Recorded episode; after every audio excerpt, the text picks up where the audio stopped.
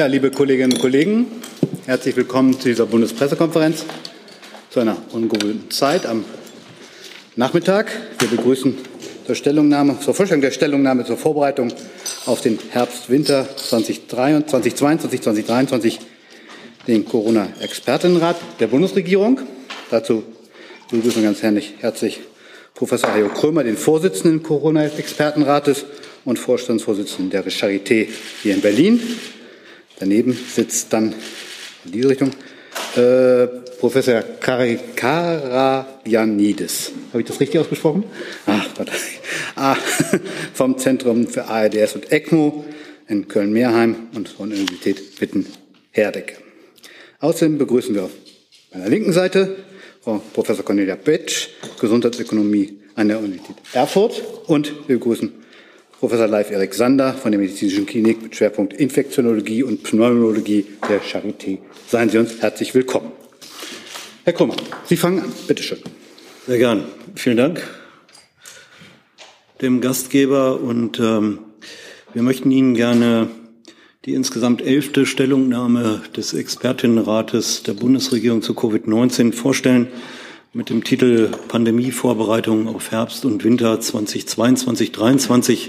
Der kleingedruckte Untertitel ist Nachhaltige Strukturen schaffen und das ist äh, das, was damit beabsichtigt ist. Ich fange mal damit an, was wir ausdrücklich nicht wollen, nämlich dramatische Bilder zeichnen und eine, bei einer schon pandemiemüden Gesellschaft Sorgen erzeugen. Was wir mit dem Papier wollen, ist basierend auf den Erfahrungen der letzten beiden Jahre nüchtern nachdenken, was in Deutschland im Herbst bezüglich Covid passieren könnte und wie wir uns als Land vorbereiten werden. Es handelt sich also um den sachlichen Versuch des Expertinnenrates, das mögliche pandemische Geschehen im Herbst-Winter von vielen Seiten zu beleuchten. Und natürlich verfolgen wir das aktuelle Geschehen genauso wie Sie. Sie haben gestern die Diskussion über die BA5-Variante verfolgt, die sich in Deutschland auch relativ schnell verdoppelt hat. Die, die Pandemie ist definitiv nicht vorbei.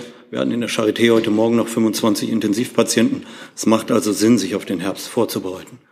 Gleichzeitig muss man sehr klar sagen, dass wirklich niemand weiß, was im Herbst, Winter passieren wird.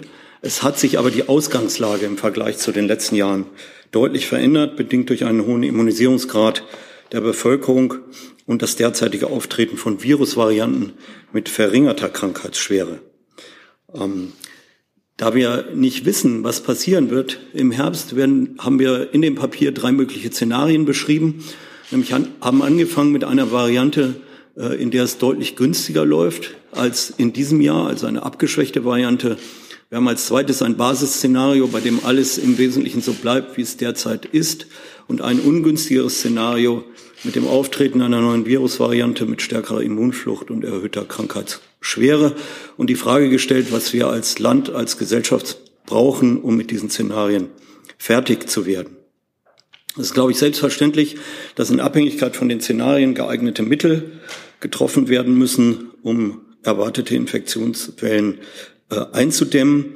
Dabei sind wir drei Überlegungen gefolgt, nämlich dass das Gesamte dazu dienen sollte, der Bevölkerung jederzeit einen Planungshorizont aufzuzeigen, äh, Versorgungssicherheit äh, zu gewährleisten unter besonderer Berücksichtigung äh, der kritischen Infrastruktur. Das ist noch anders als im letzten Jahr. Und ähm, wir glauben, dass es besonders wichtig ist, ein situationsgerechtes, frühzeitiges Handeln im Bildungssektor und im sozialen und kulturellen Bereich zu erreichen. Dazu sollten folgende Mittel kommuniziert werden nämlich äh, zum einen eine zeitnahe Reaktion, eine bessere zentrale Koordination von Pandemie, Pandemiemaßnahmen zwischen Bund und Ländern, das in der Vergangenheit äh, frühzeitige äh, Interventionen, nämlich die Intensität von Maßnahmen schneller am Infektionsgeschehen anzupassen und einheitliche Indikatoren festzulegen, in der Patientinnenversorgung ein Stück weit zu lernen, zum Beispiel aus den zum Teil sehr erfolgreichen und aus unserer Sicht nicht ausreichend beachteten regionalen Versorgungskonzepten. Gleiches gilt für bundesweite Konzepte wie das Kleeblatt-Konzept. Und um das zu, bereichen, äh, zu, erreichen, haben wir fünf Kernbereiche äh, definiert, nämlich zum einen eine exzellente Datenerhebung und ein digitales Echtzeitlagebild. Wenn man im letzten Jahr bei den Ministerpräsidentenkonferenzen äh, gelegentlich dabei war, äh, war besonders schwierig oder besonders schwer erträglich, dass häufig eine Reihe von Informationen, sprich Daten aus dem Gesundheitssystem nicht vorhanden waren. Ich verweise in diesem Zusammenhang auf die vierte Stellungnahme unseres Expertinnenrates dringende Maßnahmen für eine verbesserte Datenerhebung und Digitalisierung. Wenn man die Daten hat, sollte man sie im zweiten Teil analysieren und daraus prognostizieren, äh, die verschiedenen Systeme zeitnah zusammenfügen und eine syndromische Surveillance erreichen. Der dritte der fünf Punkte ist ein vernünftiges Verhaltensmanagement und eine entsprechende Kommunikation, so dass man die Echtzeitlagebilder für die Bevölkerung äh, wirklich übersetzen kann in Information und bessere Kommunikation. Punkt vier wäre Prävention. Dazu rechnen wir Impfung und Impfschutzmaßnahmen als wichtigste Maßnahmen, um Infektionswellen flach zu halten. Auch die müssen ähm, einheitlich, klar und mit verbindlichen Kriterien versehen werden. Und mehr als früher werden wir äh, auf die Belastung der kritischen Infrastruktur achten. Letzter Punkt. Die Maßnahmen, die ergriffen werden, müssen klaren Richtlinien folgen. Äh, das, was wir hier beschreiben in dem Papier, reicht sehr weit von verbesserter Pharmakotherapie bis zu spezifischer Aufmerksamkeit für vulnerable, äh, vulnerable Gruppen, insbesondere Kinder. Ich verweise dazu auf die siebte Stellungnahme des Expertinnenrats, die sich mit den, der Kindersituation auseinandersetzt. Zusammenfassend stellt die heutige Stellungnahme des Expertinnenrates einen Versuch dar, für den kommenden Herbst-Winter entsprechende Empfehlungen zu geben und die so zeitnah zu geben, äh, dass man noch in Ruhe darüber nachdenken kann. Wir wissen, dass wir alle diese Empfehlungen unter Annahmen treffen und die, Limitationen sind uns klar. Wir haben uns das so überlegt, dass Ihnen in der Folge zunächst Live Sander die Details der Szenarien, die Impfsituation darstellt, Christian Karagianidis über Datenerfassung und Interventionsstrategien spricht und Cornelia Beetsch Kommunikationsstrategien beschreibt. Als letzter Satz ist mir noch wichtig, dass nach einer intensiven und langen Diskussion alle 19 Mitglieder des Expertinnenrates dieser elften Stellungnahme zugestimmt haben. Vielen Dank. Vielen Dank, Herr Professor Krümmer. Du sag mal, Kira, ganz unter uns, du bist die Jüngste hier? Ja. Warum arbeitest du hier eigentlich? Na, weil wir das beste Journalismusformat in Deutschland sind und weil hier keine Werbung läuft. Und woher kommt die Kohle für dein Gehalt? Per Banküberweisung oder PayPal von den Leuten, die uns zuschauen oder zu hören. Wie das geht? Seht ihr in der Podcast-Beschreibung. Herr Professor bitte. Ja, herzlichen Dank. Ähm, wir sehen uns weiterhin mit einer recht dynamischen, mit einem recht dynamischen Infektionsgeschehen konfrontiert. Das Auftreten der Omikron-Variante, insbesondere durch ihre starken Immunfluchteigenschaften, hat zu einer sehr, sehr hohen Zahl von Infektionen geführt weltweit. So viele Infektionen wie in der Omikron-Welle hatten wir in keiner der vorhergehenden äh, Infektionswellen. Die verglichen mit den vorherigen Infektionswellen äh, ist jedoch die ähm, an, gemessen an den Fallzahlen eine relativ niedrige Hospitalisierungsinzidenz und eine niedrigere Intensivbelegung als Ausdruck einer reduzierten Krankheitslast und in der Folge auch eine reduzierte Belastung im Gesundheitssystem zu verzeichnen. Ähm, das heißt, wir haben eine sehr hohe Fallzahl, aber eine reduzierte Krankheitslast. Wobei wir nicht vergessen dürfen, dass auch äh, sogenannte milde oder moderat verlaufende SARS-CoV-2-Infektionen zu langfristigen Gesundheitsschäden führen können. Und dabei verweise ich Sie gerne auch nochmal auf unsere neunte Stellungnahme zum sogenannten Long-Covid. Die ähm, im Verhältnis zur Fallzahl niedrige Krankheitslast, und das ist ein ganz wichtiger äh, Indikator, ähm, ist auf eine einzelne Tatsache zurückzuführen. Und das ist die extrem effektive Covid-19-Impfung. Wenn wir dasselbe Virus ohne eine Grundimmunität in der Bevölkerung zirkulieren hätten, hätten wir extrem hohe, ähm, eine extrem hohe Krankheitslast mit sehr, sehr hohen Sterblichkeiten. Das können wir in Gebieten auf der Welt sehen, in denen wir nur sehr niedrige Bevölkerungsimmunität haben. Durch die extrem effektive Covid-19-Impfung ist es gelungen, in der breiten Bevölkerung eine Grundimmunität aufzubauen, die dazu führt, dass wir eben trotz dieser hohen Fallzahlen, die wir auch immer noch haben, ähm, eine relativ, dass wir nun eine relativ geringe Krankheitslast haben. Das liegt eben daran, dass die Impfung sehr, sehr gut funktioniert und uns alle vor schweren Auswirkungen einer SARS-CoV-2-Infektion schützt. Wir haben jetzt also verschiedene Entwicklungen, die die Infektionslage unterschiedlich beeinflussen. Auf der einen Seite eine zunehmende Bevölkerungsimmunität, ähm, die durch vor allen Dingen durch die breite Anwendung und erfolgreiche Ausrollung der Impfung zustande gekommen ist, auf der anderen Seite aber auch durch die hohen Infektionszahlen durch stattgehabte natürliche Infektionen.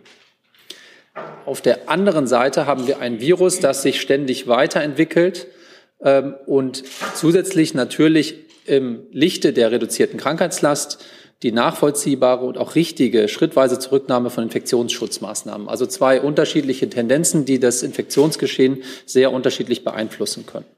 Des Weiteren ähm, haben wir eine Bevölkerung als Gesellschaft, äh, eine Gesellschaft, die von zweieinhalb Jahren Pandemie auch ein Stück gezeichnet ist äh, und viele Entbehrungen auf sich nehmen musste. Gleichzeitig besteht so ist meine Wahrnehmung, eine reduzierte Risikowahrnehmung in der Bevölkerung, was letzten Endes auch zu einer etwas ähm, nachlassenden Akzeptanz von Maßnahmen, Infektionsschutzmaßnahmen oder deren freiwillige Anwendung führt. Einfach unter dem Eindruck der reduzierten Krankheitslast ist es, glaube ich, ein nachvollziehbar, nachvollziehbarer Prozess. Gleiches kann ich äh, auch äh, in Teilen der Politik und auch des öffentlichen Diskurses wahrnehmen. Einfach das, ähm, die Wahrnehmung des Risikos ist reduziert. Das heißt, wir haben mit Blick auf die kommenden Monate und auch auf das Winterhalbjahr einige Tatsachen, einige Voraussetzungen, die wir ziemlich sicher einplanen können, zum Beispiel die zunehmende Bevölkerungsimmunität oder bestimmte Grundvoraussetzungen, äh, die wir strategisch operativ äh, ähm, vorfinden. Ähm, auf der anderen Seite haben wir Faktoren, die wir momentan nicht seriös vorhersagen können. Und äh, das äh, wahrscheinlich größte, die größte Variable dabei ist sicherlich die Virusevolution. Das heißt, die Entstehung von weiteren Virusvarianten und deren Eigenschaften, insbesondere deren krankmachenden Eigenschaften, die können nicht sicher, seriös vorhergesagt äh, werden. Ähm, deswegen ähm, haben wir äh, uns dazu entschlossen, in unserer Stellungnahme drei prinzipielle Kernszenarien zu skizzieren, die als eine Art Orientierungshilfe dienen sollen für äh, entsprechende Maßnahmen. Selbstverständlich ist keines dieser Szenarien eine wirkliche Vorhersage. Und Abstufungen ähm, und, und sozusagen Mischformen der verschiedenen Szenarien sind selbstverständlich denkbar. Ausgeschlossen haben wir hierbei ein Szenario, bei dem eine Virusvariante entsteht, die vollkommen der etablierten Impfimmunität entgeht und uns sozusagen in einen Zustand wie vor der Impfkampagne versetzen würde. Dieses Szenario ist ein theoretisches Szenario und äh, das haben wir ausgeschlossen, weil es von äh, dem Expertinnenrat als äh, ähm, sehr unwahrscheinlich erachtet wird. Bei den Szenarien, das hat Professor Krömer gerade schon kurz geschildert, gehen wir, haben wir sozusagen drei äh, Kernszenarien angenommen. Das eine ist das sogenannte günstige Szenario. Dabei würde sich eine Virusvariante durchsetzen, die im Ver äh, Vergleich zu den bisher zirkulierenden Stämmen der Omikron-Variante nochmals an krankmachenden Eigenschaften verliert, also noch weniger krank macht. Die wird, wenn sie sich durchsetzen, sollte aber stärker übertragbar sein und möglicherweise auch eine stärkere Immunflucht haben, sonst könnte sie sich gar nicht durchsetzen. Ähm, das äh, würde dazu führen, in diesem günstigen Szenario, dass wir eben nicht eine erhöhte Krankheitsschwere bei älteren und vulnerablen Gruppen hätten und äh, letzten Endes eine kaum merkliche Beeinträchtigung des Gesundheitszustandes. Dadurch würden entsprechend äh, zwar viele Infektionen verzeichnet werden, aber es bräuchte im Grunde nicht so starke Maßnahmen, um gegenzusteuern, weil die Krankheitslast und die Belastung im Gesundheitssystem entsprechend nicht sehr hoch wäre. Auf der anderen Seite muss man sagen, wenn wir sämtliche Maßnahmen zurückfahren, werden andere Infektionserreger, die wir eigentlich saisonal sehr, sehr gut kennen und die in den letzten Jahren kaum aufgetreten sind, wie zum Beispiel die saisonale Grippe, die würden viel stärker wieder auftreten und insbesondere auch die jüngeren Jahrgänge und die Kinder und Jugendlichen äh, betreffen. Ähm, und es ist damit zu rechnen, dass wir trotzdem wahrscheinlich im Rahmen dieser Infektionswellen auch äh, einiges an Arbeitsausfällen hätten und auch im Kita- und äh, Schulbereich äh, äh, Ausfallen rechnen müssten und gegebenenfalls auch mit Belastungen ähm, in den Kinderkliniken. Auch in diesem Fall ist das Tragen von Masken in Innenräumen natürlich ein sehr, sehr effektives Instrument. Wir haben das gesehen, wie gut die funktioniert haben gegen die saisonale Influenza in den letzten Jahren. Dies wäre ein ausgesprochen günstiges Szenario. Das zweite Szenario ist das sogenannte Basisszenario, von dem wir ausgehen, dass Omikron sich zwar weiterentwickelt, möglicherweise stärkere Immunfluchteigenschaften entwickelt, aber von den krankmachenden Eigenschaften der sogenannten Virulenz sich ungefähr so darstellt wie die jetzt zirkulierenden äh, Virusvarianten. Ähm, das hieße, dass wir im Verglichen zu, den, was, zu dem, was wir kennen, den normalen Winterwellen der, der Influenza, die in der Regel ähm, sehr äh, auf, auf einen bestimmten Zeitraum begrenzt sind, hätten wir einen sehr langen Zeitraum, in der es immer wieder auch wellenartig zu Infektionen käme, auch zu einer relativ hohen Infektionstätigkeit. Und wir hätten dabei zwar eine eher moderate Belastung im, in der Intensivmedizin durch Covid-19, aber wir hätten möglicherweise erhebliche Ausfälle wieder im Bereich ähm, der, der kritischen Infrastruktur, ähm, über generell Ausfälle, ähm, Arbeitsausfälle. Und ähm, es kann auch lokal zu Belastungssituationen kommen, so dass hier auch wieder äh, Maßnahmen eventuell sogar flächendeckende Maßnahmen, wie zum Beispiel das verpflichtende Tragen von Masken in Innenräumen ähm, oder auch Maßnahmen der Kontaktreduktion, sei es Obergrenzen, Veranstaltungen oder was, lokal notwendig sein könnten. Ähm, die ähm, die quasi kompensatorisch auftretenden relativ starken Infektionswellen mit den anderen Atemwegserregern würden bei natürlich stärkeren äh, Gegenmaßnahmen dann nicht so ausgeprägt auftreten. Im Wesentlichen wäre das ein Szenario, was äh, dem jetzigen nicht sehr unähnlich wäre mit sozusagen dem zusätzlichen saisonalen Anstieg der Infektionen. Und im ungünstigsten Szenario bekämen wir es mit einer Virusvariante zu tun, die sich eben in ihren krankmachenden Eigenschaften nochmal verschlechtert, die diese immunevasiven Eigenschaften mitbringen, die wir von der Omikron-Variante kennen, die aber zu einer erhöhten Krankheitsschwere führen würde. Das ist klar, wenn sich jetzt verstärkt wieder vollständig geimpfte Personen anstecken und auch schwer erkranken könnten, ähm, das würde wieder zu einer erheblichen Belastung führen. Da müssten wir wahrscheinlich lokal wieder mit kontaktbeschränkenden Maßnahmen gegensteuern. Auch ähm, Verlegungskonzepte, zum Beispiel nach dem Kleberprinzip und so weiter, würden in diesem Falle äh, notwendig werden. Das hieße auch natürlich bei einer dann wieder erhöhten Krankheitslast, und das ist wieder unsere, unser Parameter, ähm, würden auch wieder teilweise flächendeckende Maßnahmen notwendig werden. Wie gesagt, diese drei Szenarien sind als, als bestimmte äh, Rahmen Bedingungen jetzt und, und äh, ähm, ähm, Denkhilfen, wenn Sie so wollen, gedacht. Keines dieser Szenarien können wir sicher vorhersagen, aber das ist der Rahmen, in dem sich das Ganze abspielen wird, so denken wir. Vielen Dank. Dann Herr Professor Karaganidis. Ja, vielen Dank. Ähm, ich möchte in aller Kürze vielleicht nochmal betonen, was uns besonders wichtig ist jetzt im Bezug auf die Strategie, wie wir in Herbst und Winter gehen. Und äh, möchte auch nochmal darauf hinweisen, dass wir dem Dokument bewusst diesen Untertitel gegeben hat, haben, nachhaltige Strukturen schaffen. Und das bedeutet, dass wir jetzt nicht nur dran denken sollten, dass wir Covid vor uns haben, dass wir die nächsten sechs Monate vor uns haben, sondern dass wir es irgendwie schaffen müssen, unser Gesundheitssystem so resilient aufzustellen, dass wir mit den zukünftigen Krisen auch gut zurechtkommen. Dazu gehört genauso Influenza, dazu gehört ähm, das RS-Virus im Kinderbereich, was im letzten Jahr schon doch größere Probleme in den Kinderkliniken hervorgerufen hat. Und deswegen ähm, ist uns so wichtig, dass wir jetzt nicht nur an das äh, denken, was in den nächsten paar Monaten kommt, sondern an das, was vielleicht in den nächsten Jahren auf uns zukommt. Was, glaube ich, ganz wesentlich ist, und ähm, ich will das einmal betonen, ist, dass äh, sich die Ausgangslage für den dritten Herbst jetzt doch ganz grundlegend geändert hat im Vergleich zu den letzten beiden Jahren.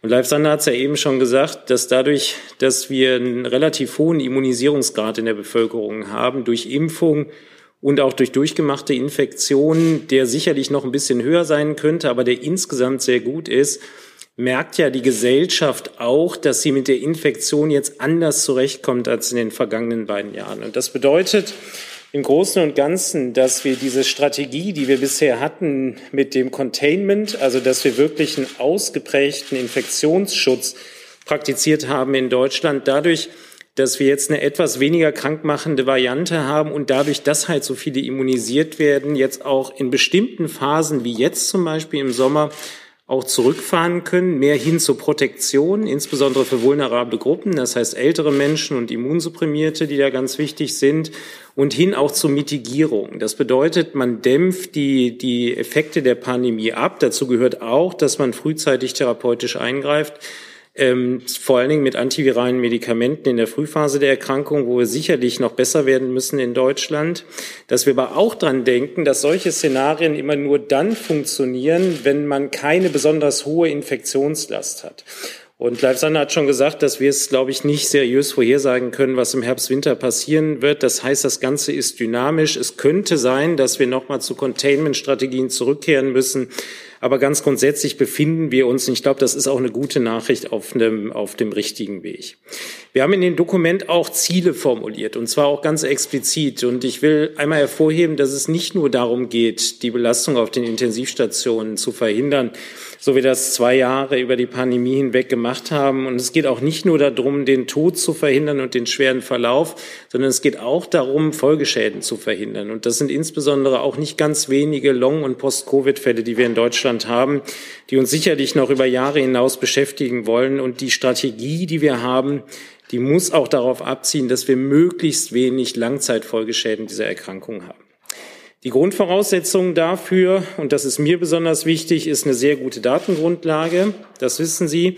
Und ich glaube, wir haben schon mehrfach darauf hingewiesen und sind, glaube ich, an einem Punkt, wo wir jetzt noch die Zeit haben, dass wir für Herbst, Winter noch Anpassungen vornehmen, dass wir insgesamt vielleicht noch ein bisschen besser aufgestellt sind. Ich glaube, wir müssen ein bisschen wegkommen von diesem Betrachten der Sieben-Tage-Inzidenz und mehr hin zu, zu einem digitalen Echtzeitlagebild und weit mehr als die Inzidenz, die ja im Großen und Ganzen die Infektionsdynamik beschreibt, ist es wichtig, dass wir genauso gucken, wie hoch ist die Krankheitsschwere, gerade wenn neue Varianten kommen? Und in Klammern, wie hoch ist auch die Krankheitsschwere von zum Beispiel Grippe oder von RS-Viren und genauso müssen wir auch gucken, wie ist die Belastung des Gesundheitswesens. Wir hatten ja schon äh, mit der letzten Bundesregierung und äh, mit der jetzigen in der Fortführung das Divi-Intensivregister etabliert, was ja kaum wegzudenken ist. Ich denke, das müssen wir verstetigen. Das ist einer der ganz großen Gewinne dieser Pandemie gewesen. Und sind jetzt an einem Punkt, wo wir, glaube ich, noch mehr messen müssen im Gesundheitswesen. Wir müssen wissen, wie viele Betten haben wir eigentlich in Deutschland zur Verfügung, wie viele sind davon belegt wie viele Pflegekräfte stehen auch wirklich tagtäglich am Bett? Ja, da sind wir im Blindflug unterwegs in Deutschland. Das ist etwas, was wir bis zum Herbst, Winter, glaube ich, lösen müssen. Und genauso sollten wir gucken, dass wir regional aufgelöst wissen, wie viele Patienten kommen mit Covid, Influenza oder RSV ins Krankenhaus. Und äh, wir haben dazu dezidiert Vorschläge gemacht, auch wie der Datenausleitungsweg aus den Kliniken funktionieren könnte. Wir sind besser aufgestellt, als wir denken. Ich glaube, es geht nur darum, dass wir jetzt auch die Entscheidung treffen, dass wir das wollen und dass wir die Daten dann letzten Endes auch öffentlich darstellen. Abschließend gestatten Sie mir noch ein persönliches Wort. Ich glaube, es ist ganz wichtig und wir haben das auch in die Stellungnahme mit aufgenommen, dass, ähm, dass diese extreme Polarisierung, die wir in der Gesellschaft erleben, einer der Hinderungsgründe ist, ob wir mit einer Pandemie und mit anderen Krisen im Gesundheitswesen in Zukunft gut umgehen. Und ich glaube, es ist elementar, dass die Gesellschaft wieder ein Stückchen weit zusammenrückt, dass wir uns auch die Hand reichen und ein bisschen unsere Extrempositionen verlassen weil es ist nicht nur die Pandemie und es ist nicht nur vielleicht eine starke Grippewelle oder RSV-Welle, sondern auf uns kommt auch ein großer demografischer Wandel zu, der das Gesundheitssystem extrem belasten wird, ein Klimawandel und all das zusammengenommen erfordert, dass die Gesellschaft mehr zusammenhält. Und ich glaube, es ist uns im Expertinnenrat extrem wichtig, dass wir diese Extremposition ein Stück weit verlassen und uns auch wieder die Hand reichen und mehr in die Kommunikation miteinander kommen. Vielen Dank. Vielen Dank und zum Schluss Frau Professorin Bent. Ja, meine Damen und Herren, Kommunikation ist wichtig und wir alle merken deutlich, wenn gute Kommunikation fehlt. Ich weise Sie daher noch mal ganz gerne auf die fünfte Stellungnahme des Expertinnenrates hin. Die geht um Kommunikation und die gilt auch immer noch. Für den kommenden Herbst und Winter empfiehlt sich im Bereich Kommunikation eine stärkere Trennung von politischer Kommunikation und Gesundheitskommunikation. Was bedeutet das jetzt? Politische Kommunikation soll die Bevölkerung vor allem über die möglichen Szenarien und die laufenden Vorbereitungen informieren.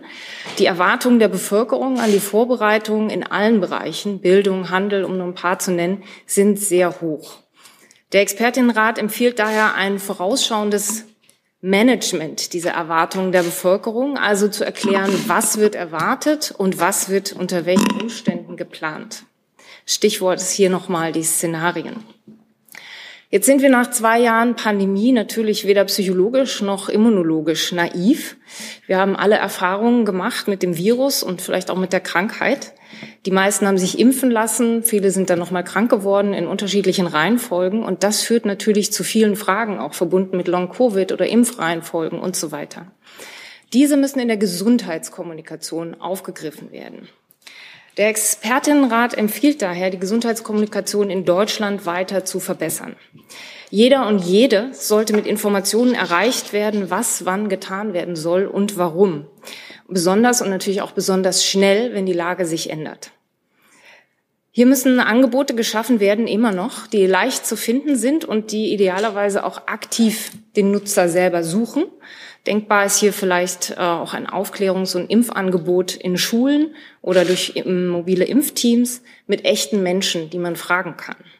Das bedeutet, dass zukünftig Multiplikatoren eine wichtigere Rolle einnehmen sollten. Also vertrauenswürdige Personen, mit denen man ein persönliches Gespräch führen kann.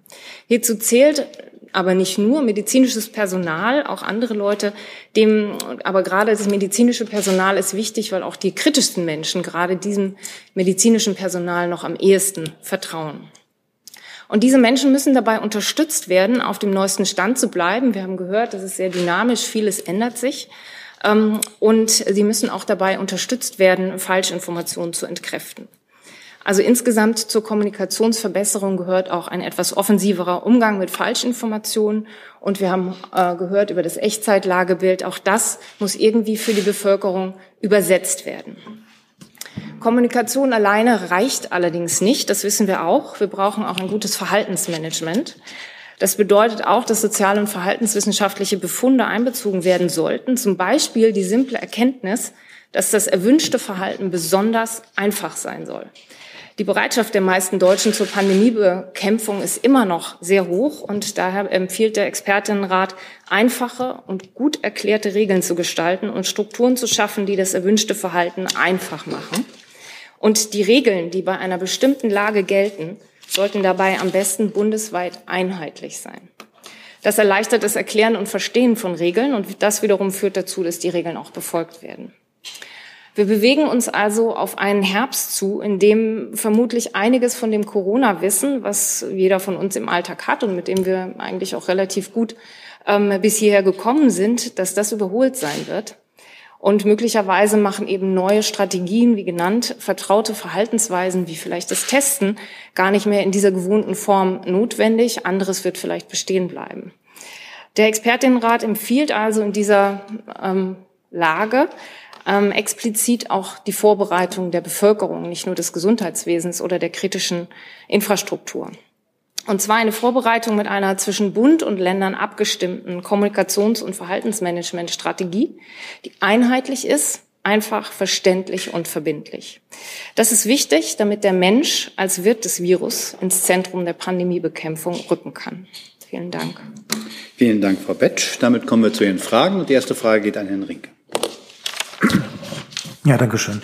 Vielleicht eine Frage an Herrn Krömer. Ähm, wenn Sie das jetzt alles vorgetragen haben und so analysiert haben, dann fragt man sich ja, warum die Bundesregierung eigentlich noch oder Bund und Länder, wenn man es erweitert, bis zum 30. Juni warten in den Vorbereitungen all dessen, was sie fordern. Also sind Sie auch zu dem Ergebnis gekommen, dass man äh, das eigentlich jetzt anpacken muss, weil die Analyse dessen, was uns erwartet, ja eigentlich von Ihnen vorgelegt wurde? Und dann weiß ich nicht, wer die Frage am besten beantworten kann. Die BA5-Variante, die Sie erwähnt haben, vielleicht können Sie uns da noch mal eine Einschätzung geben, zu welchem von den drei Szenarien das eigentlich am besten passt.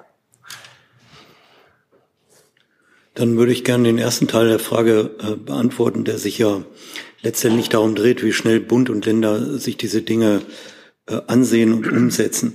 Äh, wir haben mit dem heutigen Tag diese Stellungnahme äh, abgegeben ähm, sagen wir mal, Sie könnten kritisieren, dass wir das nicht eher und schneller äh, gemacht haben, weil die Fakten, die darin sind, ja seit gewisser Zeit bekannt sind. Äh, auf der anderen Seite hat es schon eine Weile gedauert, äh, bis man das Ganze so zusammengetragen hatte, dass es in einer konsentierten Form äh, verschriftlicht werden konnte. Unsere Erfahrung mit den bisherigen Stellungnahmen, äh, dieses ist ja die elfte, ist die, dass die von äh, den Behörden sowohl auf der Bundes- als auch auf der Länderseite sehr, sehr sorgfältig gelesen werden. Wenn Sie sich die bisherigen Stellungnahmen ansehen, haben viele von denen Eingang gefunden in Beschlüsse der Ministerpräsidentenkonferenzen. Insofern gehe ich davon aus, dass das auch mit dieser Stellungnahme, die zugegebenermaßen für unsere Verhältnisse einen außergewöhnlichen Umfang hat, äh, in einer sehr sorgfältigen Art und Weise passieren wird. Und wenn Sie sich das durchlesen, was da drin steht, sehen Sie ja manche Dinge, die man relativ einfach und schnell äh, umsetzen kann. Andere, die länger brauchen äh, werden, äh, wie die Implementierung, sagen wir mal, bestimmter digitaler Strukturen. Äh, und insofern, glaube ich, rechnet niemand damit, dass das komplett in kürzester Zeit umgesetzt wird. Ich würde aber schon damit rechnen, äh, dass einzelne Teile oder einzelne Aspekte auch sehr zeitnah Realität werden.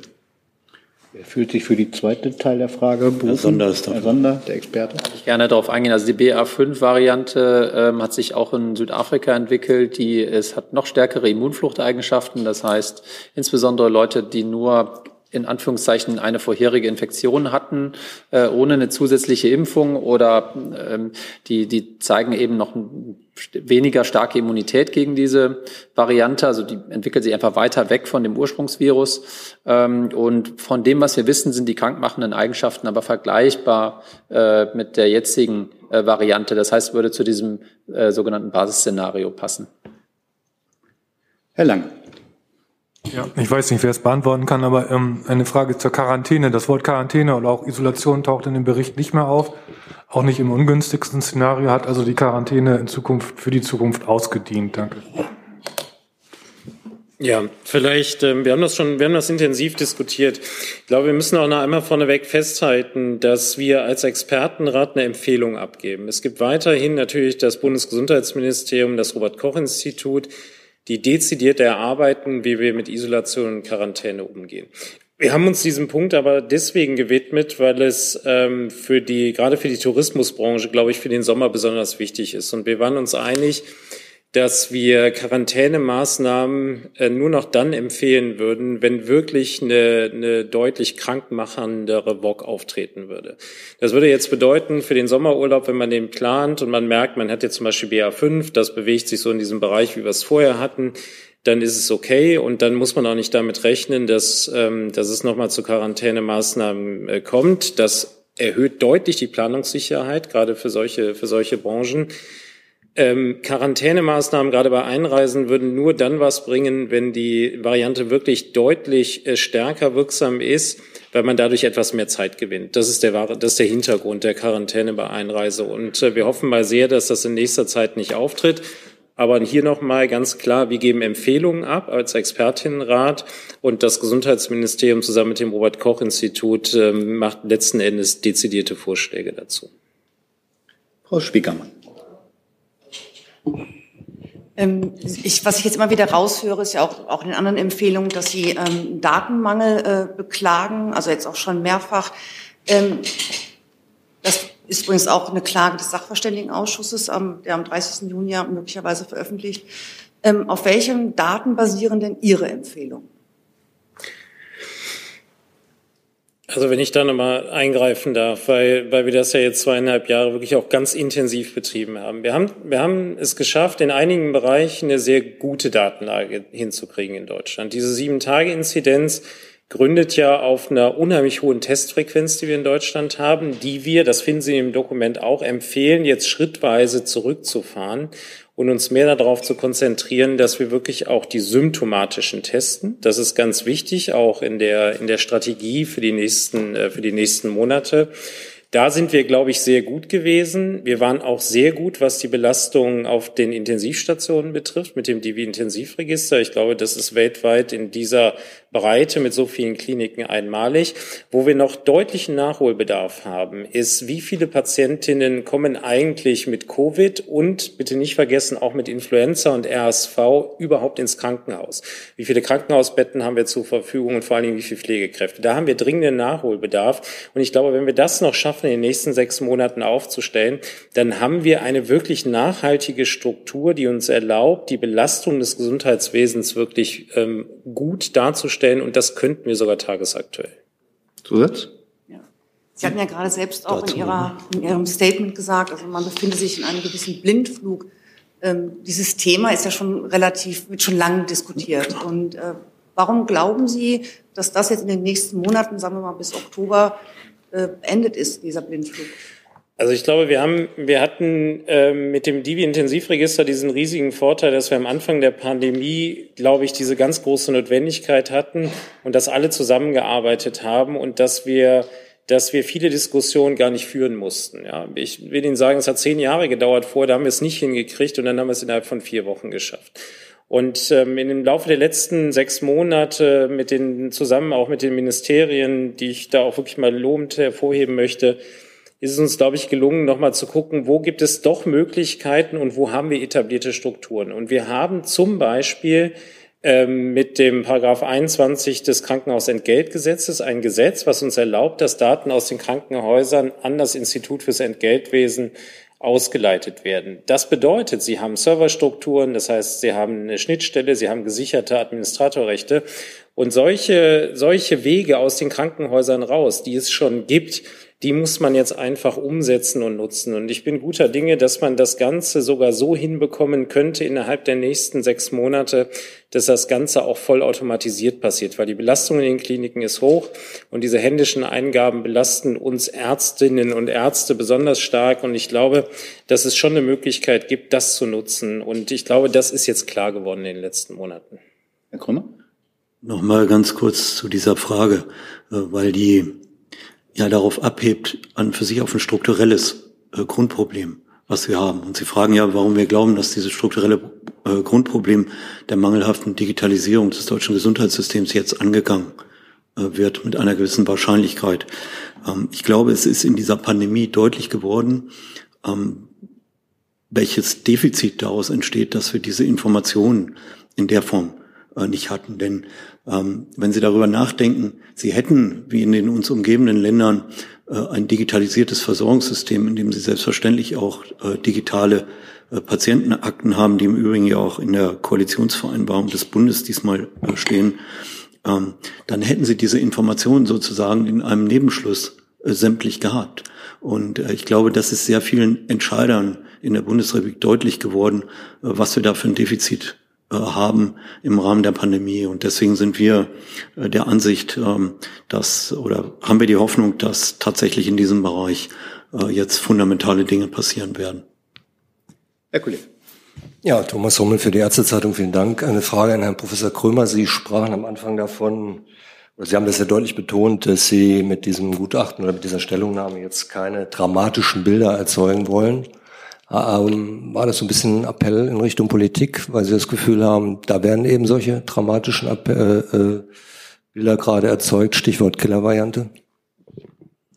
Das war eigentlich mehr ähm, unsere Intention zu sagen, wir haben jetzt zwei Jahre hinter uns. In diesen zwei Jahren äh, muss man nüchtern betrachtet sagen, äh, dass das Versorgungssystem der Bundesrepublik Deutschland äh, eigentlich ziemlich gut funktioniert hat. Äh, wenn sich jemand beklagt äh, über das Gesundheitssystem, stelle ich grundsätzlich die Gegenfrage, in welchem Land er diese Pandemie lieber erlebt hätte äh, als bei uns. Und da gibt es dann eine überschaubare Anzahl Länder, in denen das, in das, in denen das gegeben ist. Und ich finde, oder wir gemeinsam in diesem Expertinnenrat finden, dass wir mehr als bisher das, was wir in den letzten zwei Jahren erlebt, erfahren und gelernt haben, versuchen können umzusetzen. Das ist der Versuch in dieser äh, in dieser Stellungnahme wirklich mal äh, aufzulisten, was eigentlich bei uns passiert ist. Es gibt Teile, die haben sehr gut funktioniert. Es gibt Teile, die sind verbesserungsbedürftig. Wir haben gerade die Geschichte mit der Digitalisierung äh, besprochen. Und das in einer vernünftigen Art und Weise abzuwägen, sachlich abzuwägen und damit vielleicht eine Diskussion anzustoßen, die dann dazu führt, dass einzelne Punkte aus dieser Stellungnahme sukzessive abgearbeitet werden. Das ist eigentlich das Ziel, was dahinter steht. Also äh, die Bemerkung richtete sich gegen niemand. Herr Jessen. Vorschläge sind ja auch immer Indikatoren dafür, dass das, was vorgeschlagen wird, in der Vergangenheit nicht hinreichend erfüllt wurde. Das ist also auch ein Kritikkatalog an den bestehenden Verhältnissen. Ähm, welche der äh, Ebenen, die Sie ansprechen, ist so gesehen aus Ihrer Sicht eigentlich die am schwierigsten vermutlich zu handelnde? Welches ist die größte Baustelle? Welches ist da das tiefgehendste Schiff? Ist es die Datenlage? Das klang bei Herrn Karangianidis ein bisschen so. Oder ist es die Kommunikation? Könnte man bei Frau Beetsch hören. Wie gewichten Sie das? Und in dem Zusammenhang noch eine Lernfrage. In der Langfassung Ihrer Stellungnahme haben einige Maßnahmenkästen die Überschrift kritisch. Was bedeutet in diesem Zusammenhang äh, dieser Balken kritisch? Ich glaube, der, der äh der erste Teil der Abwägung ähm, die, die Frage danach würde ich gerne wie folgt beantworten. Wenn Sie sich die 19 Leute angucken, die in diesem Expertinnenrat sitzen, haben die völlig unterschiedliche Hintergründe. Wir haben äh, einen Kollegen dabei, der ist Landrat in Mecklenburg-Vorpommern, der wird die Frage nach der größten Problematik sicher völlig anders beantworten als jemand, der eine Intensivstation auf einer Uni, Uniklinik leitet. Insofern äh, wird die Antwort darauf sehr individuell sein und die Breite der Vorschläge äh, reflektiert, glaube ich, die Individualität dieses Gremiums. Äh, wenn Sie mich persönlich fragen würden, ich halte die ähm, mangelhafte Digitalisierungssituation im deutschen Gesundheitswesen, das sonst sehr, sehr äh, ausgefeilt und sehr up-to-date ist, äh, für das größte Problem. Aber ich kann mir sehr gut vorstellen, dass Cornelia Beetsch sagt, äh, dass kommunikative Probleme das eine, eine der ganz entscheidenden Fragen sind. Also ich glaube, die Breite der Vorschläge, die kann man relativ schwer gegeneinander wichten und die reflektiert eigentlich die Breite des Gremiums, in der wir arbeiten. Und die Idee hinter den kritischen Kasten kann, glaube ich, Christian Karagianidis gut sagen. Ja, und zwar ein paar Punkte besonders wichtig. Also es ist sicherlich alles wichtig, was drin steht. Und äh, wir haben es auch versucht, so kurz wie möglich darzustellen in diesen Bullet Points. Ähm, aber diese kritischen Punkte sind auch hinterlegt mit innerhalb von sechs Monaten. Wir müssen ein bisschen realistisch sein, was machbar ist, gerade bei der Digitalisierung. Das kriegt man nicht innerhalb von einer Woche hin, kriegt man vielleicht auch nicht innerhalb von drei Monaten hin, aber das kann man innerhalb von sechs Monaten hinkriegen. Und es ist so kritisch, dass wir das einfach in diesem Land brauchen. Ja, und das ist alternativlos. Ja, und das bedeutet, wir müssen uns jetzt wirklich hinsetzen und wir haben die Zeit auch dazu, das zu machen dass wir diese Punkte jetzt bis zum Herbst, Winter hinbekommen. Wir sollten da nicht auf einen Monat gucken, aber die sind uns so wichtig, dass wir die nochmal hinterlegt haben. Dritt. Nachfrage, ähm, welchen Begriff von Immunisierung haben Sie? Sie haben das Wort äh, in der Einleitung verwendet, es sei eine relativ hohe Immunisierung erreicht. Wir erleben aber derzeit, dass Menschen, die ähm, doppelt geimpft, geboostert sind, dann eine erste Infektion erlebt haben inzwischen dann sozusagen zum, ja, summiert fünften Mal Begegnung äh, mit dem Virus äh, machen. Äh, was Immunisierung wird ja gemeinhin oft noch so verstanden als ein völliger Schutz vor Infektion. Das kann es ja nicht sein. Also welchen Begriff von Immunisierung legen Sie zugrunde? Herr Sander? Ja, vielen Dank für die Frage. Das ist in der Tat ein Missverständnis. Es gibt Infektionserreger, die sich im ganzen Körper ausbreiten, wenn sie dagegen gut immunisieren, sei es durch eine Impfung oder eine stattgehabte Infektion. Ich nenne jetzt mal das Beispiel Masern. Dann können Sie vermutlich diesen Krankheitserreger gar nicht mehr bekommen, äh, weil sie schon im Blut neutralisierende Antikörper zum Beispiel haben und sich dieser Erreger nicht einnisten kann. Wenn Sie es mit einem Atemwegserreger zu tun haben, wie zum Beispiel Influenza oder auch die Coronaviren, die einfach nur ihre Schleimhaut in ihrer Nase kurz infizieren müssen, um schon eine Infektion zu etablieren, ist es quasi unmöglich, eine komplett sogenannte sterile Immunität herzustellen. Was die ähm, Immunitätsbegriff, den wir hier verwenden, ist die Immunität gegen eine schwere Erkrankung, also die Auswirkungen. Dagegen sind wir immun und wir haben gelernt, dass wir dafür, um einen möglichst hohen solchen Immunwall aufzubauen, drei Impfungen mindestens brauchen oder, und das auch diese Erfahrungen haben Leute gemacht, sie waren geimpft und haben eine sogenannte Durchbruchinfektion bekommen. Die kann auch noch zu Symptomen führen, so allgemeinen Grippesymptomen und sowas, glaube ich, können viele hier bestätigen, dass das auftreten kann. Auch das äh, führt zu einer sogenannten boosternden Wirkung. Und äh, jetzt gibt es gerade neue Daten aus, aus Israel, äh, dass auch die vierte Impfung einen zusätzlich nochmal verbesserten Schutz liefert, zum Beispiel auch vor schwerer Erkrankung. Wir müssen uns aber immer angucken, mit was wird das verglichen. Das sind schon sehr niedrige Raten jetzt an Todesfällen und an schweren Erkrankungsfällen. Und wir können mit der Impfung oder meinetwegen auch mit einer Durchbruchinfektion, die eine erneute Immunisierung hervorruft, nochmal einen verbesserten Schutz haben. Also nochmal Immunität als Schutz vor Krankheit, als Schutz vor schwerer Krankheit und Tod. Dann habe ich eine Frage online von Frau Emrich von der Funke Mediengruppe. Hält der Expertenrat im Ernstfall auch erneute Lockdown-Maßnahmen für nötig? Und wie wahrscheinlich sind die einzelnen der drei skizzierten Szenarien? Vielleicht die erste Frage an Herrn Krömer. Aus dieser Form von äh, Diskussion, äh, einer individuellen Vorhersage von Wahrscheinlichkeiten haben wir uns ja bewusst äh, rausgehalten. Wir haben diese Szenarien skizziert ähm, mit dem Blick darauf, was uns denkbar erscheint. Wir haben explizit, ähm, sagen wir mal, Szenarien, die die an Dramatik darüber hinausgehen ausgeschlossen. Insofern ähm, ist das, sagen wir mal, eine Spekulation, an der wir uns nicht beteiligen würden. Wir halten es sehr, für sehr wahrscheinlich, dass wir uns im Bereich dieser drei ähm, beschriebenen Szenarien im Herbst, Winter in Deutschland bewegen äh, werden. Und ähm, in der ungünstigsten Variante, die da beschrieben war, wäre bei einem ungünstigsten Verlauf äh, wahrscheinlich auch eine Kontaktbeschränkung in diesem Sinne äh, denkbar. Wir halten sie im Moment nicht für besonders wahrscheinlich. Herr Link. Vielen Dank. Sie schreiben auf Seite 2 Ihrer Kurzzusammenfassung, in jedem Fall brauche es eine solide rechtliche Grundlage, die eine schnelle Reaktion erfordert. Ähm, können Sie das mal fassen, in welche Richtung Sie da gehen? Weil in der Politik haben wir ja im Prinzip die, sag mal, den Gegensatz zwischen der FDP, grob gesagt, die sagt, wir müssen gar nichts tun und können ja jederzeit den Bundestag einberufen und den Grünen, die sagen, wir müssen möglichst viel tun und das jetzt auch möglichst bald, um vorbereitet zu sein. In welche Richtung gehen Sie? Danke. Wir haben mit dieser Stellungnahme darauf hingewiesen, dass der Staat, und das entspricht auch einer früheren Stellungnahme von uns, ähm, entsprechende Werkzeuge aus unserer Sicht braucht. Äh, Sie wissen, dass es eine äh, äh, zweite Arbeitsgruppe gibt, die sich mit diesen Fragestellungen des Infektionsschutzgesetzes bis zum 30.06. auseinandersetzt, so dass es zum 30.06. dazu auch eine Position geben sollte, äh, die von den Kolleginnen und Kollegen äh, dann beschrieben werden wird. Ähm, wir haben uns nur dahingehend festgelegt, dass wir der Überzeugung sind, dass der Staat in entsprechenden Situationen reagibel sein muss. Wie das im Detail passiert, damit setzen sich andere auseinander. Zusatz?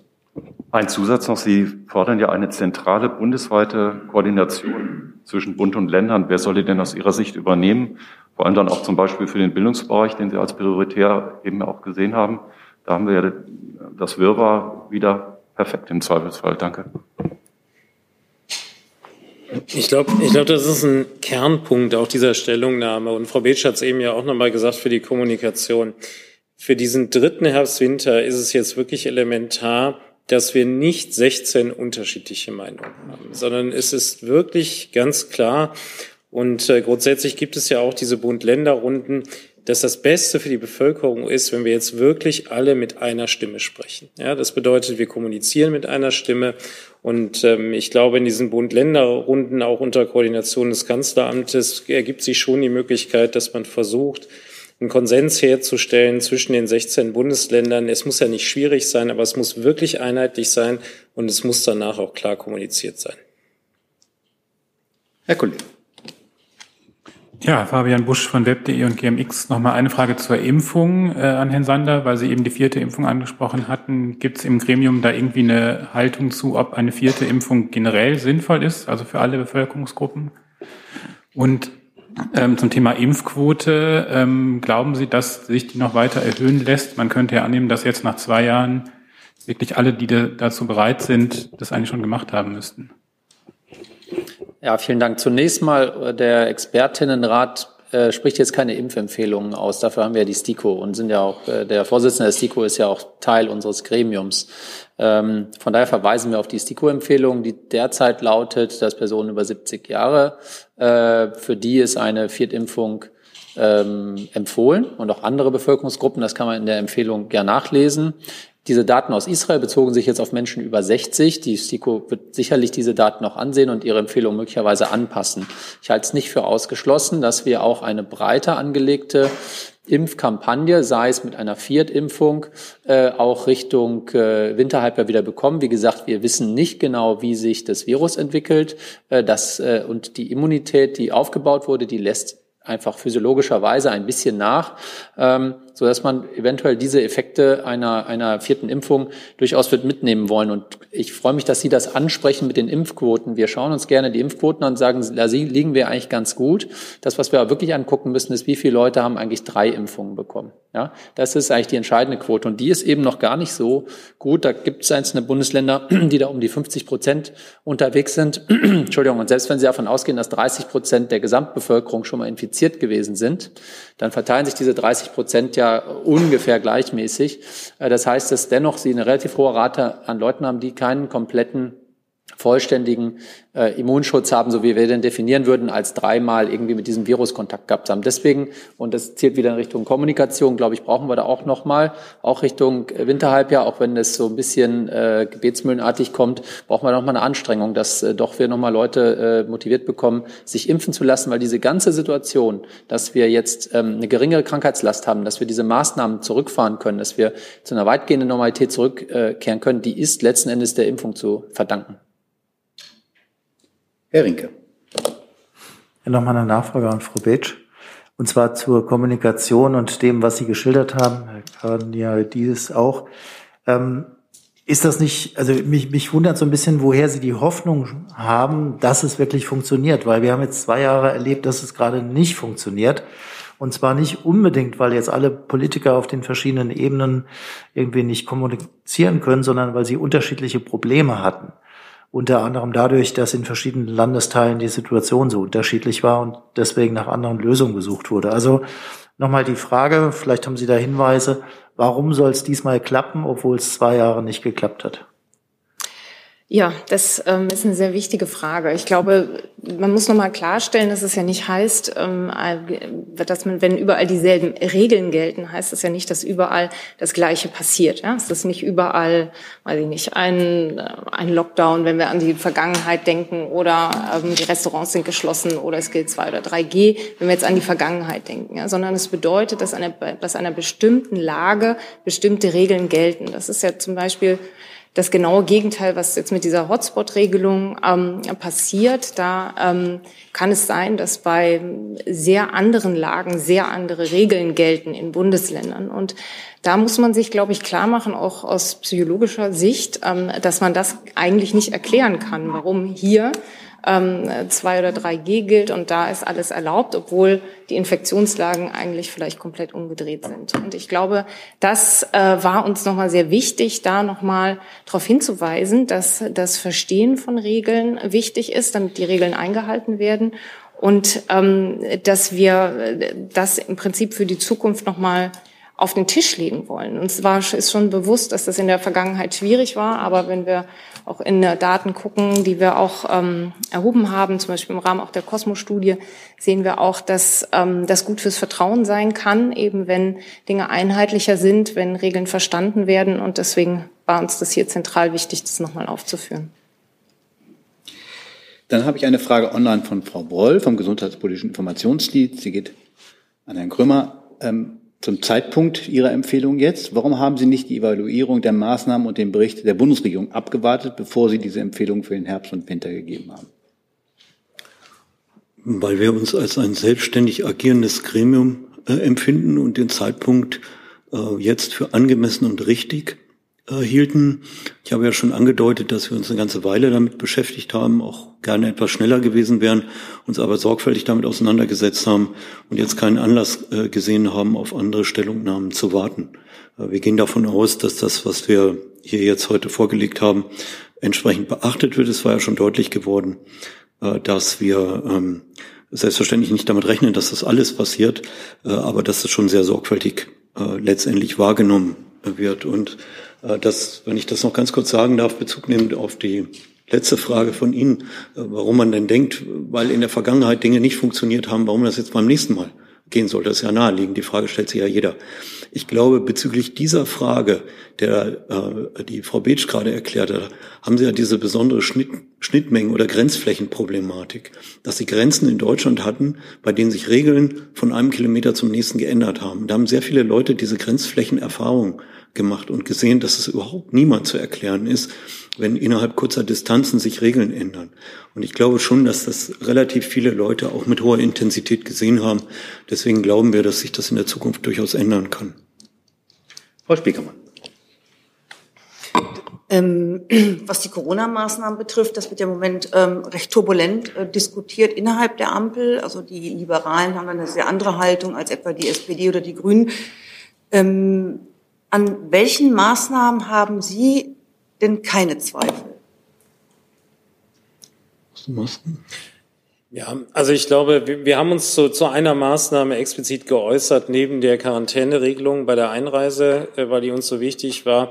Das war das Thema Masken in den Innenräumen. Und genauso wie ich es am Anfang gesagt hatte, dass die, ähm, dass die Situationen dynamisch werden im Laufe des Jahres und dass wir uns anpassen müssen, dass wir jetzt zum Beispiel eine ruhigere Phase haben, auch in Anbetracht dessen, dass BA5 steigt wird es sicherlich eine Phase geben in diesem Jahr und Anfang des nächsten Jahres, wo wir eine sehr hohe Infektionslast in der Bevölkerung haben. Das wird nicht nur Covid betreffen, sondern das wird darüber hinaus auch die Influenza. Wir sehen das jetzt schon in Australien mit einem extrem steilen, sehr frühen Anstieg im Jahr, ganz ungewöhnlich im Vergleich zu den, zu den letzten zehn Jahren und auch mit der RSV sehen müssen. Und ich glaube, dass wir uns in dem Gremium mit allen 19 wirklich einig waren, dass die Masken in den Innenräumen einen ganz hohen Stellenwert haben. Und deswegen haben wir uns auch explizit dazu geäußert, dass es Situationen geben könnte im Laufe des Jahres, wo es sinnvoll sein könnte, dass man insbesondere in den Innenräumen Masken trägt.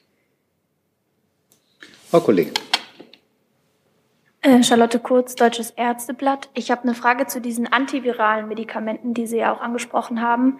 Ähm, die wurden ja in den vergangenen Monaten relativ wenig verordnet bislang. Äh, woran liegt das Ihrer Meinung nach und wie kann das ganz praktisch verbessert werden oder erhöht werden? Danke. Wenn ich mich dazu äußern darf, äh, wir werden dazu noch mal eine getrennte Stellungnahme abgeben, weil uns dieses Thema so wichtig ist. Ähm, wir haben, glaube ich, gute stationäre und ambulante Strukturen in Deutschland, ähm, auch anders als viele andere Länder auf der Welt.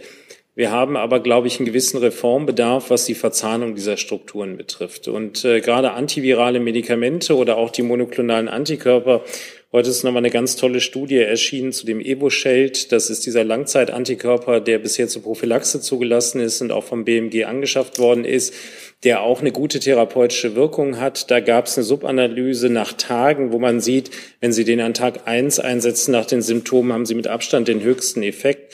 Und ich glaube, wir müssen jetzt dahin kommen, dass wir im Herbst, Winter die ambulanten und stationären Strukturen so gut miteinander verzahnen, dass wir die Patienten, die ein hohes Risiko haben, und ich sage das nochmal, das sind vor allen Dingen die Immunsupprimierten, zum Beispiel transplantierte Patienten und unsere älteren äh, Menschen, dass wir die auch der frühzeitigen Therapie gut zuführen können. Und wir werden nochmal vom Expertinnenrat einen Vorschlag unterbreiten, wie man das besser hinkriegen könnte im Herbst, Winter.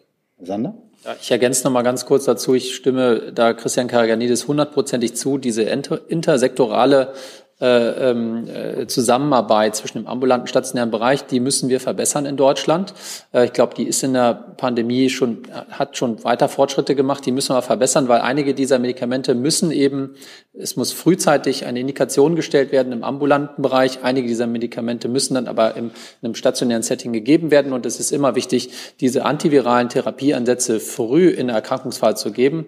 Und dann muss man eben wissen, und das geht, zielt auf diese, diesen einen Punkt ab, den wir auch mehrfach betont haben, die Risikogruppen zu schützen. Wir können zwar viele Maßnahmen zurückfahren, aber es gibt Menschen, die keinen adäquaten Immunschutz aufbauen können, die aus anderen Gründen sehr, sehr empfänglich sind für diese Infektion, wenn sie schwere Lungenerkrankungen haben, ähnliches. Äh, und die müssen wir schützen. Und dazu gehört eben die frühzeitige Gabe dieser hochwirksamen Medikamente. Man muss sich wirklich vorstellen, dass wir zweieinhalb Jahre dieses Virus kennen und jetzt ein ganzes Repertoire an hochwirksamen Medikamenten haben, die in der Regel auch gut verträglich sind. Und das müssen wir auch mit einsetzen im Herbst. Herr Jess. Stellungnahmen sind ja Anfang und Ende immer besondere Aufmerksamkeit gewiss. Sie haben es am, am Ende nochmal sehr fokussiert auf die besonders vulnerable Gruppe von Kindern und Jugendlichen. Ähm, Sie sprechen auch, äh, Sie leiten es ab von einer ähm, möglichen Überlastung der Betreuungssituation. Äh, ist der Expertinnenrat in seiner Gänze oder sehr überwiegend pro Kinderimpfung. Das ist ja ein hochsensibles Thema, kann man das sagen? Leif Sander hat ja gerade schon gesagt, dass wir uns ähm, aus gegebenem Anlass und aus strukturellen Gründen äh, aus der Bewertung der Impfthematik raushalten, weil ja auch der Chef der STIKO äh, bei uns drin sitzt. Das würden wir äh, auch gerne in dieser Form, äh, in dieser Form beibehalten. Ähm, wir haben das äh, ans äh, Ende gestellt, weil wir, wie Sie richtigerweise gesagt haben, äh, speziell nochmal den Blick äh, auf die, äh, auf die äh, äh, Kindersituation lenken wollten, weil die ja weniger direkt von der Erkrankung betroffen sind als von den Sekundärfolgen, äh, die da aufgetreten sind, die man vielleicht in stärkerem Ausmaß in Zukunft berücksichtigen kann. Dazu gibt es ja eine relativ intensive Diskussion. Aber innerhalb der Gruppe äh, haben wir uns jetzt mit ähm, äh, diesen Impffragen in dieser Form aus den gerade genannten Gründen nicht auseinandergesetzt. Ich, ich würde dazu gerne noch ergänzen. Es gibt jetzt eine allgemeine Empfehlung der STIKO, alle Personen über fünf Jahren zu impfen. Ja, und äh, wir sind uns, glaube ich, in dem ganzen Gremium gibt es niemanden, der sich nicht hinter diese Empfehlung stellen würde. Und ja, wir sind sehr, befürworten das sehr stark, äh, die, diese Impfung breitflächig einzusetzen. Die sind, wir haben überwältigend gute Sicherheitsdaten, sehr, sehr gute Wirksamkeitsdaten, äh, wenn wir uns über die Immunitätsbegriffe einig sind. Und wir haben dagegen aber eine sehr niedrige Impfquote noch bei den Kindern, insbesondere bei den kleinen Kindern. Wir haben die Empfehlung ja auch erst kürzlich. Die, ich habe die Zahlen gerade vor mir liegen. Ich glaube, bei den fünf bis elfjährigen sind wir um die 20 Prozent. Und da, das zielt wieder Richtung Kommunikation, aber auch in Richtung Angebote machen. Das finden Sie in dem Präventionsteil der Stellungnahme, dass wir auch wirklich in diesem Bereich bessere Angebote, vielleicht auch aufsuchende Angebote machen, Aufklärung machen, ähm, dass wir auch die Impfquoten in dieser Bevölkerungsgruppe ähm, besser erhöhen. Das ist einfach ein sicherer, guter Schutz. Mhm. Ähm, ich äh, habe das wohl äh, zur Kenntnis genommen, als Sie sagte, Stiko, als Sie sagten, Stiko ist Stiko und da mischen wir uns nicht ein. Ähm, aber Ihre Stellungnahmen jetzt sehe ich so, dass, äh, dass Sie sagen, das, was die STIKO empfiehlt, nämlich Impfung ab fünf, das sollte möglich, das wird auch von Ihnen unterstützt, mehrheitlich. Das ist die gemeinsame Position. Ja. Was ist mit Kindern unter fünf? Da gibt es, glaube ich, äh, im Moment noch keinen geeigneten Impfstoff. Äh, wird daran gearbeitet? Wäre es sinnvoll, einen solchen zu entwickeln? Oder sagen Sie, nee, das ist dann, die sind einfach zu klein? Also da gibt es natürlich Studien. Wir wissen ja auch, dass ganz, ganz kleine Kinder äh, ähm, auch Risiken haben können, insbesondere wenn sie vorerkrankt sind. Äh, und da wird daran gearbeitet, Fakt ist, es gibt jetzt gar keinen zugelassenen Impfstoff. Deswegen können wir uns natürlich auch überhaupt gar nicht in die Richtung äußern. Wenn es kein zugelassenes Medikament äh, gibt und keinen Impfstoff gibt, können sie ihn nicht geben. Äh, prinzipiell bewerten wir natürlich, genau wie die, äh, die STIKO das tut, ähm, sozusagen aktuelle Daten und sind da komplett im Einklang der STIKO, dass für alle Personen über fünf, für die es zugelassene und empfohlene Impfstoffe gibt, dass man sie da auch einsetzen sollte. Herr Karaganidis? Ja, ich will nochmal eine Lanze für die Kinder brechen, auch unabhängig von der Impfung, weil es auch nochmal so herausgehoben ist am Ende dieser Stellungnahme. Ich möchte es auch mal als Familienvater sagen. Ich glaube, es ist ganz wichtig, dass wir jetzt im Herbst, Winter auch diese Extrempositionen, die wir im Kinderbereich haben, ich habe das eben vorhin ja schon mal betont, wir müssen das in der Gesellschaft wieder mehr zusammenführen.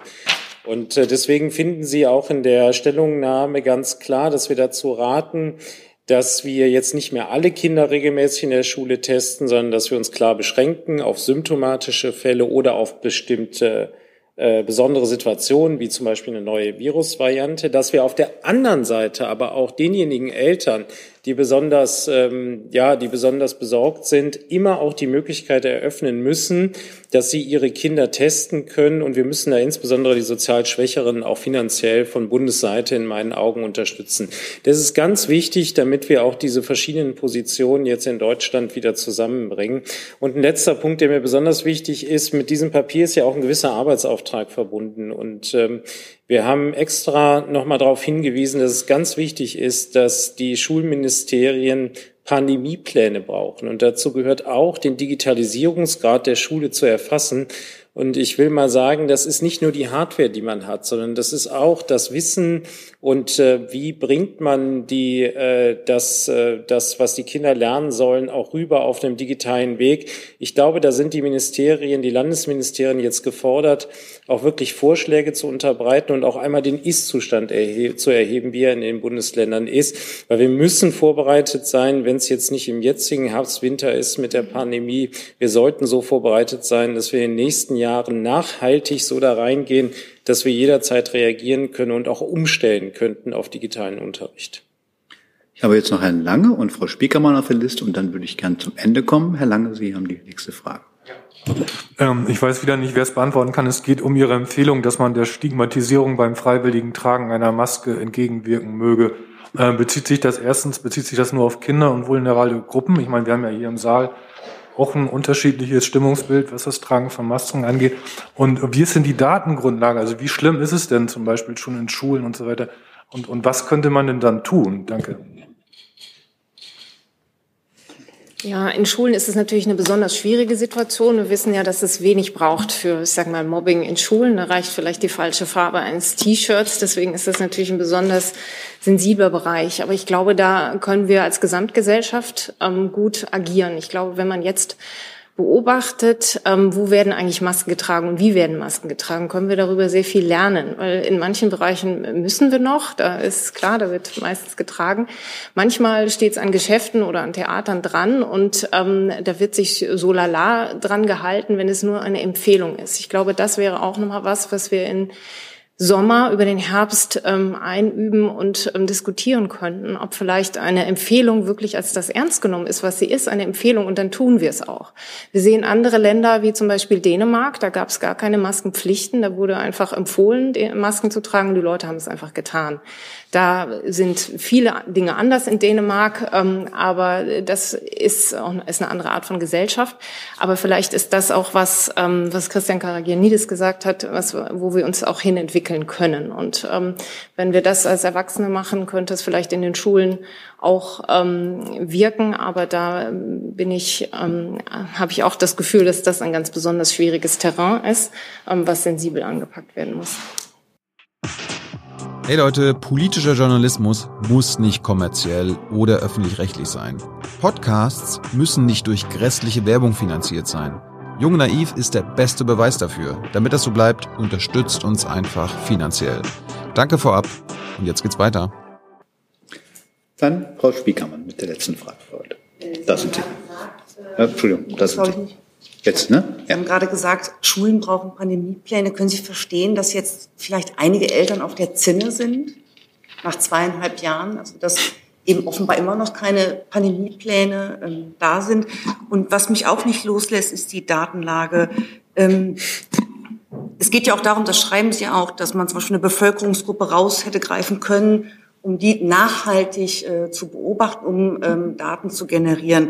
Das ist ja offenbar nicht passiert. Also Wann sagen Sie, das war die Vorgängerregierung mit Spahn als Gesundheitsminister, der da was vernachlässigt hat? Oder ist es jetzt Lauterbach, der sozusagen nicht nachlegt? Also er ist jetzt auch schon eine Weile im Amt.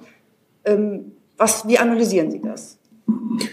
Ja, vielleicht ähm, äh, zu der ersten Frage. Äh, klar ist das verständlich, dass man, dass, dass eine gewisse Ungeduld da ist und dass man nicht zufrieden ist mit manchen Maßnahmen, die stattgefunden haben. Es gab auch Bundesländer, die es gut gemacht haben und Schulen. Das muss man auch mal positiv hervorheben. Das war nicht überall so, dass es äh, mit dem digitalen Unterricht nicht gut geklappt hat. Aber ich glaube, wir sollten Stand jetzt einfach positiv in die Zukunft blicken. Ja, wir haben dieses Papier jetzt gemacht. Die Punkte sind, glaube ich, wirklich gut adressiert. Es sind klare Handlungsempfehlungen drin, was wir jetzt tun sollten in den nächsten sechs Monaten. Und ich glaube, wir müssen jetzt gemeinsam diese Chance nutzen, das auch zu tun, weil wir gehen jetzt in eine ruhigere Phase, selbst mit ansteigender BA5-Infektionszeit. Aber trotzdem sollten wir diese Phase nutzen, das jetzt auch wirklich nachzuholen. Ähm, zur, zweiten, äh, zur zweiten Frage äh, mit der Digitalisierung, da war Ihr Punkt nochmal. Ja, ich hatte eher danach gefragt, also wer, so. ist, wer ist es jetzt gewesen, was, was. Ich glaube, das, das, das bringt am jetzigen Punkt äh, nichts, dass wir, dass wir eine Schulzuweisung machen, wo vielleicht Fehler gewesen sind. Ich hatte eben schon mal gesagt, es sind auch viele Dinge wirklich gut gelaufen. Sowas wie das Intensivregister ist weltweit einmalig. Also das heißt, auch Herr Spahn und die Vorgängerregierung haben wirklich gute Sachen gemacht. Herr Lauterbach führt viele Sachen jetzt auch gut fort. Es ist nicht gut, nach hinten zu schauen. Ich glaube, wir müssen jetzt wirklich zu diesem Punkt kommen, auch wenn wir gesellschaftlich wieder mehr Zusammenhalt haben wollen. Wir müssen nach vorne gucken, sollten diesen Schwung jetzt aufnehmen, auch von dieser Stellungnahme und das nach vorne entwickeln. Und ich bin guter Dinge, dass wir das in sechs Monaten schaffen. Darf ich eine Sache dazu ergänzen? Es gibt Dinge, die wir benannt haben, die auch an bestimmten strukturellen Voraussetzungen in Deutschland liegen. Und ich glaube, ähm, zwar ist es richtig, was Christian Karajanidis sagt, dass wir jetzt äh, quasi ähm, den Herbst strategisch planen und die kalte Jahreszeit planen und das auch mit einem gewissen Optimismus tun können und sollten. Dennoch gibt es natürlich Dinge, die in diesem Land einfach äh, aufgrund äh, gesetzlicher Vorgaben oder anderer struktureller Vorgaben äh, nicht so gut gelaufen sind wie beispielsweise in anderen Ländern, aus denen wir dann, ähm, von denen wir lernen konnten. Und so eine Art Lessons learned, was kann man eigentlich strukturell strukturell verbessern, um uns in der Zukunft besser aufzustellen. Das sollten wir schon machen. So einen Prozess sollten wir schon machen. Und da geht es äh, sicher überhaupt äh, in keinster Weise im Einzelnen darum, einzelne äh, politische Entscheidungsträger ähm, anzusehen in, ihren Entscheidungen, sondern eher in unseren Strukturen. Und was können wir generell machen? Es gibt diesen Punkt, warum hat es in Deutschland keine ganz großen Medikamentenentwicklungen gegeben oder klinischen Studien? Es lag sicher nicht zum Beispiel an den fehlenden guten Wissenschaftlerinnen und Wissenschaftlern oder Innovationen in Deutschland, sondern an bestimmten Voraussetzungen, dass andere Länder das schneller und besser umsetzen konnten. Und ich denke, wenn wir solche Punkte äh, identifizieren, jetzt auch ein bisschen aus der, aus der äh, Retrospektive dieser Pandemie, dann können wir wirklich auch wieder ähm, optimistisch nach vorne schauen, weil wir die Punkte anpacken können, dass es in Zukunft besser machen können. Dann danke ich Ihnen für heute. Frau Bild, meine Herren, kommen Sie gerne wieder. Und ich schließe diese Pressekonferenz.